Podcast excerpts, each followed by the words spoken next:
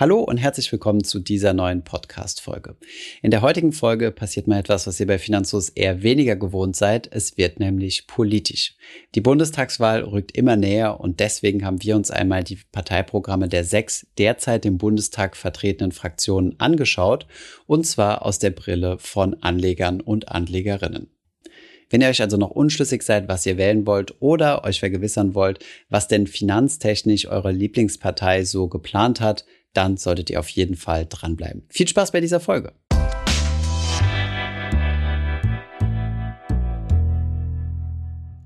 Wie ihr wisst, stehen ja in einigen Wochen die Bundestagswahlen an und die sechs Parteien, die sich derzeit im Bundestag befinden, haben bereits ihre Wahlprogramme veröffentlicht. Unser Redakteur Markus hat sich einmal der Mammutaufgabe gewidmet, alle Parteiprogramme durchzugehen und zu schauen, was die relevanten Passagen sind für uns Anleger oder Anlegerinnen. Nicht alle Punkte werden wir in diesem Video ansprechen können. Allerdings hat Markus das Ganze in einem sehr ausführlichen Artikel aufgearbeitet. Den Link dazu findest du unten in der Beschreibung. Ebenfalls wirst du dort eine Infografik finden, wo wir noch einmal die Gemeinsamkeiten und Unterschieden der Parteien visuell herausgearbeitet haben. Diese Infografik kannst du gerne in deinem näheren Umfeld teilen. Bevor wir loslegen, hier noch ein wichtiger Disclaimer. Das hier ist keine politische Beratung. Wir möchten euch also nicht empfehlen, eine Partei zu wählen oder eine andere Partei nicht zu wählen.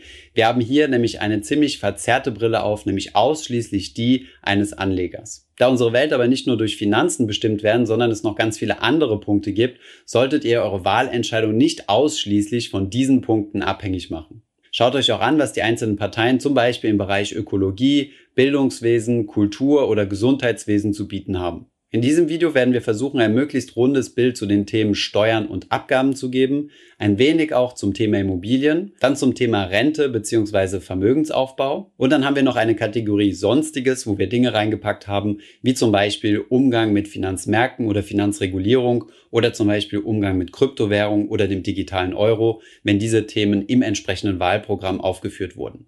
Naturgemäß hat sich nicht jede Partei zu jedem Thema geäußert und auch sind die Vorschläge nicht immer zu 100 Prozent konkret. Wenn wir also keine genaueren Angaben gemacht haben, dann konnten wir aus dem schriftlichen Dokument keine weiteren Informationen entnehmen, denn wir haben uns ausschließlich auf das schriftliche Parteiprogramm bezogen, also nicht auf irgendwelche Spekulationen oder was ein Politiker mal öffentlich gesagt hat. Steigen wir direkt ein. Wie haben Sie, wie es in Medien üblich ist, der Größe nach der einzelnen Parteien geordnet, und zwar der Größe der Fraktionen in der aktuellen Zusammensetzung des Bundestages. Wir möchten hier also keine Partei besonders in den Vordergrund rücken oder besonders schlecht dastehen lassen, denn wie gesagt, wir haben jetzt nur ausschließlich die Anlegerbrille. Das bedeutet aber nicht, dass eine Partei insgesamt schlecht ist, wenn sie sich nicht besonders auf Anleger konzentriert. Legen wir direkt los mit der derzeit stärksten Fraktion im Bundestag und das ist die Union aus CDU und CSU. Die 16 Jahre aus der Bundesregierung lesen sich eigentlich auch relativ gut aus dem Wahlprogramm raus, denn hier werden keine großen Innovationen vorgeschlagen. Insgesamt ist das Parteiprogramm relativ unpräzise gehalten, ohne sehr konkrete Vorschläge. Legen wir los mit der Steuerpolitik. Die Union äußert sich weder konkret für noch gegen Steuererhöhungen. Man kann lediglich lesen, dass die Union Steuererhöhungen nicht für den richtigen Weg hält. Daraus kann man ableiten, dass man nicht von Steuererhöhungen ausgehen kann. Um die sogenannte kalte Progression zu reduzieren, bietet die Union eine regelmäßige Anpassung der Einkommenssteuertarife an. Konkret könnte das bedeuten, dass die Grundfreibeträge und die Grenzen, ab denen man mehr Steuern bezahlt, regelmäßig wachsen und zwar in Höhe der Inflationsrate. Das ist aber jetzt mal nur eine Interpretation von mir.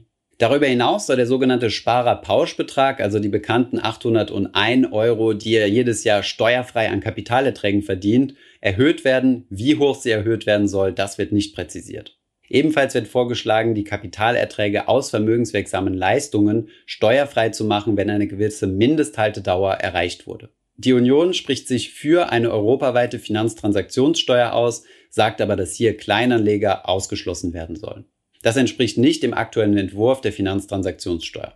Darüber hinaus möchte sich die Union für die restlose Abschaffung des Solidaritätszuschlags einsetzen. Der Solidaritätszuschlag wurde bereits für 90 Prozent der Bevölkerung bei den Einkommen abgeschafft. Er fällt aber immer noch an, wenn ihr Kapitalertragssteuer bezahlen müsst.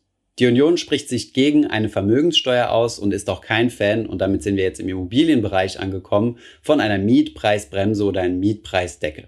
Um das Immobilieneigentum zu fördern, möchte die Union außerdem einen Grundfreibetrag einführen auf die Grunderwerbssteuer. Dieser soll bei 250 Euro pro Person liegen und nochmal 100.000 Euro pro Kind. Das würde bedeuten, dass ihr beim Immobilienkauf deutlich weniger Kaufnebenkosten habt. Kommen wir nun einmal zur Rente und zum Vermögensaufbau. Hier schlägt die Union einen kapitalgedeckten staatlichen Rentenfonds vor. Interessanterweise gibt es gleich mehrere Parteien, die sich dafür entscheiden. Wie ihr vielleicht wisst, ist unsere aktuelle Rente ja über das sogenannte Umlageverfahren finanziert. Das bedeutet, was auf der einen Seite wir Beitragszahler einbezahlen, wird direkt an die aktuellen Rentner ausgeschüttet. Schon seit vielen Jahren gibt es den Vorschlag, es doch so zu machen wie zum Beispiel in Schweden oder teilweise auch in Norwegen, wo ein Teil der Sozialbeiträge direkt am Kapitalmarkt investiert werden. Für ein solches Modell spricht sich die Union aus, ohne mehr Details dazu zu geben.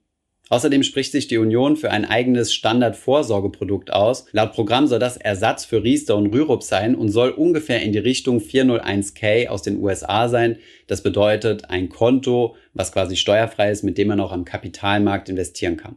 Kommen wir nun einmal zur zweiten Partei, die die derzeitige Koalition bildet, nämlich der SPD.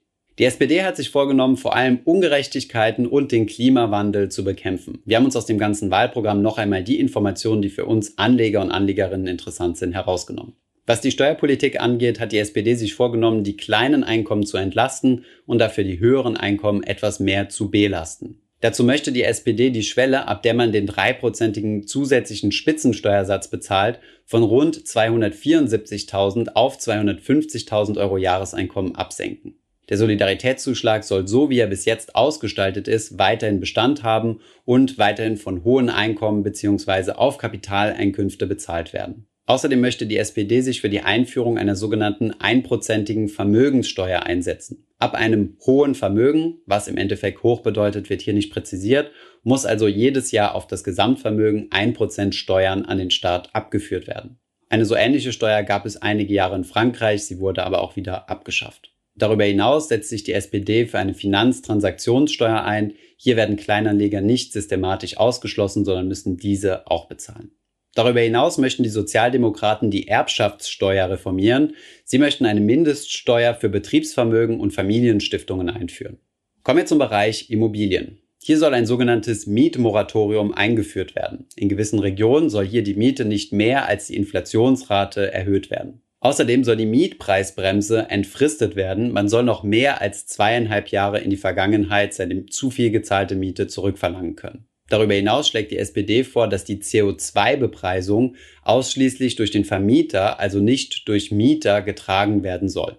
Ebenfalls vorgeschlagen wird ein sogenanntes Vorkaufsrecht von Gemeinden bei Immobilienverkäufen. Das bedeutet, dass Gemeinden einen Vorrang haben, wenn eine Privatperson oder ein Unternehmen ihre Immobilie verkauft und dieses soll dann zusätzlich noch zu Sonderkonditionen erwerbbar sein. Dieses Vorkaufsrecht gibt es zwar bereits in stark abgespeckter Form, hier müssen die Gemeinde aber den Preis bezahlen, den auch ein normaler Käufer bezahlen würde. Das würde die SPD gerne ändern. Es wird ebenfalls vorgeschlagen, die zehnjährige Spekulationsfrist bei Immobilienverkäufen abzuschaffen. Das bedeutet, selbst wenn man nach über zehn Jahren seine Immobilie verkaufen möchte, würden hier auf den Wertzuwachs Steuern anfallen, was nach heutiger Gesetzeslage nicht der Fall ist. Kommen wir zu den Renten und Thema Vermögensaufbau. Auch die Sozialdemokraten möchten ein neues Altersvorsorgeprodukt entwerfen nach schwedischem Vorbild. Was hier vermutlich gemeint ist, ist, dass es sich hier um ein kapitalgedecktes Verfahren handelt. Hiermit sollen Versäumnisse bei der Riester- und Rürup-Rente ausgeglichen werden. Dennoch soll dieses Produkt nicht die gesetzliche Rente ersetzen, dieses wird als gut angesehen. Außerdem soll das nachhaltige Investieren, also das ESG oder SRI Investing, gefördert werden und die BaFin mehr Kompetenzen bekommen. Kommen wir einmal zu derzeit drittstärksten Kraft, nämlich der AfD. Zurück in die Zukunft könnte das Programm der AfD ganz gut beschreiben. Man möchte die D-Mark wieder einführen und aus dem Euroraum austreten. Obwohl das Parteiprogramm ähnlich umfangreich ist wie das der anderen Parteien, findet man doch zu Finanzthemen verhältnismäßig wenig. Hier werden vor allem Streichungen vorgeschlagen. Das geht direkt im steuerlichen Bereich los. Im Grunde sollen so gut wie alle Steuern gestrichen werden, die nicht Einkommenssteuer oder Umsatzsteuer sind. Hierzu zählen zum Beispiel Schaumweinsteuer, Tabaksteuer oder Energiesteuer. Außerdem sollen Erbschaftssteuer und Solidaritätszuschlag abgeschafft werden und die Einführung einer Vermögenssteuer wird abgelehnt. Wie das durch die ganzen Streichungen entstehende Loch in der Haushaltskasse gestopft werden soll, das wird im Parteiprogramm nicht erwähnt. Möglicherweise müssten dann Einkommens- und Umsatzsteuer erhöht werden, das ist aber nur unsere Spekulation. Außerdem schlägt die AfD ähnlich der Union vor, Freibeträge und Steuertarife automatisch an Preisentwicklungen anzupassen. Das bedeutet nicht immer wieder per Gesetz, sondern eine direkte Bindung an beispielsweise den Verbraucherpreisindex, also der Inflation. Kommen wir zu den Immobilien. Hier soll die Grunderwerbssteuer für Deutsche und für Menschen mit Wohnsitz in Deutschland abgeschafft werden. Außerdem lehnt die AfD eine Mietpreisbremse oder einen Mietpreisdeckel ab. Bei der Rente schlägt die AfD vor, beim alten umlagefinanzierten System zu bleiben und dieses durch Steuerzuschüsse aufzustocken. Es gibt keine Vorschläge für eine private Altersvorsorge. Und wie eben schon erwähnt, setzt sich quasi seit Gründung die AfD für die Rückkehr zur D-Mark ein. Kommen wir zur aktuell viertgrößten Fraktion und das sind die Freien Demokraten, die FDP. Die wenigsten von euch wird es wohl überraschen, dass das die Partei ist mit den meisten Punkten pro Investoren und Anleger. Wie aber eingangs schon erwähnt, möchte ich euch ermutigen, euch ein gesamthaftes Bild zu machen und nicht nur auf Kapitalmarktaspekte zu schauen. Legen wir direkt los mit der steuerlichen Betrachtung. Die FDP möchte die sogenannte Steuerprogression linear gestalten, um den sogenannten Mittelstandsbauch abzuflachen. Wenn ihr sehr wenig verdient, zahlt ihr zunächst einmal bis zum Grundfreibetrag keine Steuern und dann steigt der Steuersatz sukzessive an. Die FDP möchte diese Progression linear gestalten, um gerade mittlere Einkommen zu entlasten. Sie schlägt ebenfalls die automatische Anpassung der Freibeträge und steuerlichen Tarife an die Inflationsrate vor. Der Spitzensteuersatz soll erst ab einem Einkommen von 90.000 Euro Jahreseinkommen gelten und nicht wie bisher ab 55.000 Euro. Somit würde die von der FDP angebotene lineare Progressionskurve sich nochmal einen Ticken weiter nach hinten verschieben und somit noch eine stärkere Entlastung auch für mittlere Einkommen und ein wenig für niedrige Einkommen bedeuten. Der Sparerpauschbetrag, also das, was ihr an Kapitalerträgen haben dürft, ohne dafür Steuern zu zahlen, soll deutlich angehoben werden. Das deutlich in Zahlen bedeutet, präzisiert die FDP nicht. Darüber hinaus möchten die Liberalen sich für die Wiedereinführung der Spekulationsfrist von in diesem Fall jetzt drei Jahren einsetzen. Das bedeutet, wenn ihr Aktien oder andere Wertpapiere mehr als drei Jahre gehalten habt und diese dann verkauft, sollen die Erträge hieraus steuerfrei sein. Vor Einführung der Abgeltungssteuer war das bereits der Fall gewesen und könnte dafür sorgen, dass Menschen mehr motiviert sind, langfristig am Kapitalmarkt anzulegen, so die These der FDP. Darüber hinaus lehnt die FDP eine Vermögenssteuer grundsätzlich ab und möchte den Solidaritätszuschlag komplett abschaffen. Darüber hinaus schlägt sie vor, steuerliche Belastung von Unternehmen auf maximal 25 Prozent zu begrenzen. Das entspricht dem OECD-Durchschnitt. Kommen wir zu den Immobilien. Die FDP lehnt den Mietpreisdeckel ab und möchte die Mietpreisbremse abschaffen. Außerdem schlägt sie einen Grundfreibetrag für die Grunderwerbssteuer von 500.000 Euro vor, ähnlich der CDU. Im Bereich Rente schlägt der FDP ebenfalls einen staatlichen kapitalgedeckten Rentenfonds vor. Dieser soll sich ebenfalls am schwedischen Beispiel orientieren und in Aktien investieren. Hier wird vorgeschlagen, einen Teil der Sozialbeiträge, die vom Arbeitgeber abgeführt werden, in diesen staatlichen Investmentfonds zu investieren. Kommen wir nun einmal zur Linkspartei, die naturgemäß etwas auf der anderen Seite des Spektrums der Vorschläge der FDP steht. Die Linkspartei möchte gerne niedrige Einkommen entlasten. Das würde sie tun, indem sie die Grundfreibeträge von derzeit 9.744 Euro auf 14.000 Euro erhöht. Erst ab diesen 14.000 Euro würde man also Steuern zahlen. Im Gegenzug soll der Spitzensteuersatz von derzeit 42 Prozent auf 53 Prozent angehoben werden, ab einem Einkommen von 70.000 Euro. Außerdem soll eine Reichensteuer eingeführt werden von 45 Prozent ab einem Einkommen von rund 274.000 Euro pro Jahr und von 75 Prozent ab einem Einkommen von einer Million Euro pro Jahr. Wie auch SPD und Grüne möchten die Linken die Kapitalertragssteuer abschaffen. Kapitalerträge sollen dann zukünftig mit dem persönlichen Einkommenssteuersatz versteuert werden, was einer Steuererhöhung auf Kapitalerträgen gleichkommt. Denn wer bisher einen Steuersatz unter 25 Prozent hatte, konnte sowieso seinen Einkommenssteuersatz geltend machen und wer einen höheren Steuersatz hatte, für den galten nur die 25 Prozent Kapitalertragssteuer. Außerdem unterstützen sie die Idee einer Finanztransaktionssteuer, diese soll laut den Linken bei 0,1 Prozent liegen. Außerdem möchten die Linken eine Vermögenssteuer von 5% pro Jahr einführen. Dieser Vermögenssteuer soll jeder ab einer Million Euro Vermögen bezahlen und hier zählt nur das Reinvermögen, nicht das Nettovermögen. Schulden werden hier also nicht mit berücksichtigt. Außerdem fordern die Linken eine einmalige Corona-Abgabe von 10 bis 30 Prozent ab einem Vermögen von 2 Millionen bzw. 5 Millionen, wenn es sich um Betriebsvermögen handelt.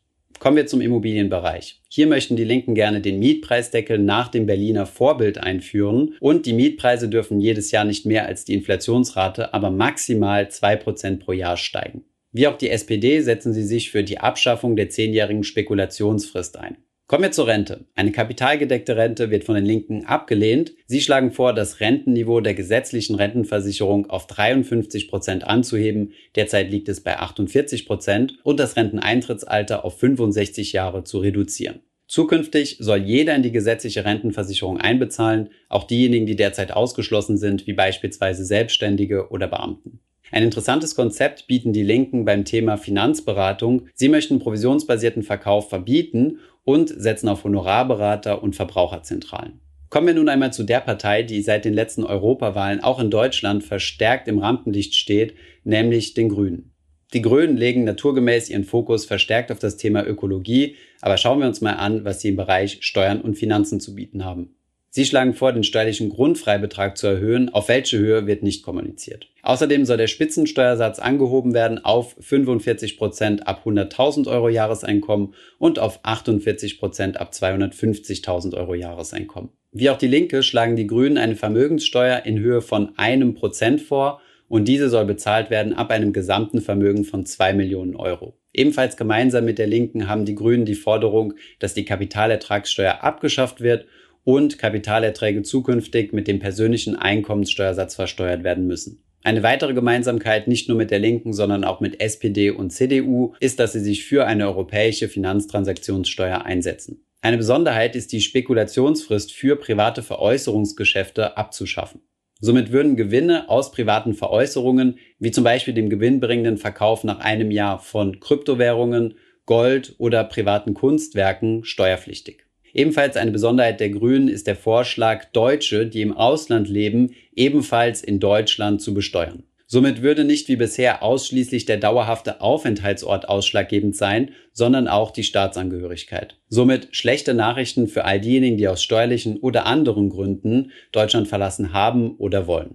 Im Immobilienbereich schlagen sie ebenfalls das Vorkaufsrecht für Gemeinden vor, welches ich bei der SPD schon angesprochen hatte. Die Grünen sprechen sich für eine Mietobergrenze aus und Mieterhöhungen sollen innerhalb des Mietspiegels nicht mehr als 2,5 Prozent betragen. Und auch bei der Rente sprechen sich die Grünen für einen öffentlichen Bürgerfonds anstelle von Riester und Rürup-Rente aus. Ähnlich der Linken schlagen die Grünen ebenfalls vor, provisionsbasierte Finanzberatung zu verbieten. Sie gehen sogar noch einen Schritt weiter und möchten Honorarberatung fördern und dafür eine staatliche Honorarordnung ins Leben rufen, ähnlich wie man es zum Beispiel bei Steuerberatern, Anwälten oder auch Architekten kennt. Das waren soweit die sechs Wahlprogramme aus der Brille eines Anlegers oder einer Anlegerin. Ich hoffe, es war nicht zu trocken für euch gewesen. Wir haben versucht, so viel Informationen wie möglich reinzupacken. Trotzdem haben es natürlich nicht alle Punkte ins Video geschafft. Wenn ihr euch da nochmal detaillierter einlesen möchtet, findet ihr unten in der Beschreibung Markus Artikel zum Thema und auch nochmal unsere aufbereitete Infografik, wo wir einzelne Themen herausgesucht haben, wie zum Beispiel Einführung einer Vermögenssteuer und mit entsprechenden Symbolen gekennzeichnet haben, welche Partei denn dafür und welche dagegen ist. Ich hoffe, diese Podcast-Folge hat dir gefallen. Wenn ja, dann zöger doch nicht in deinem Umfeld über diesen Podcast zu sprechen, bei Freunden und Bekannten. Ich denke, es gibt auch in deinem Umfeld viele Menschen, die sich für das Thema finanzielle Bildung interessieren oder interessieren sollten. Wenn du auf iTunes bist, würden wir uns auch freuen, wenn du uns eine positive Bewertung dalässt. Das hilft uns, den Podcast noch einfacher auffindbar zu machen. Alle wichtigen Links und Verweise findest du wie immer in den Show Notes zu diesem Podcast. Vielen Dank fürs Zuhören und bis zum nächsten Mal.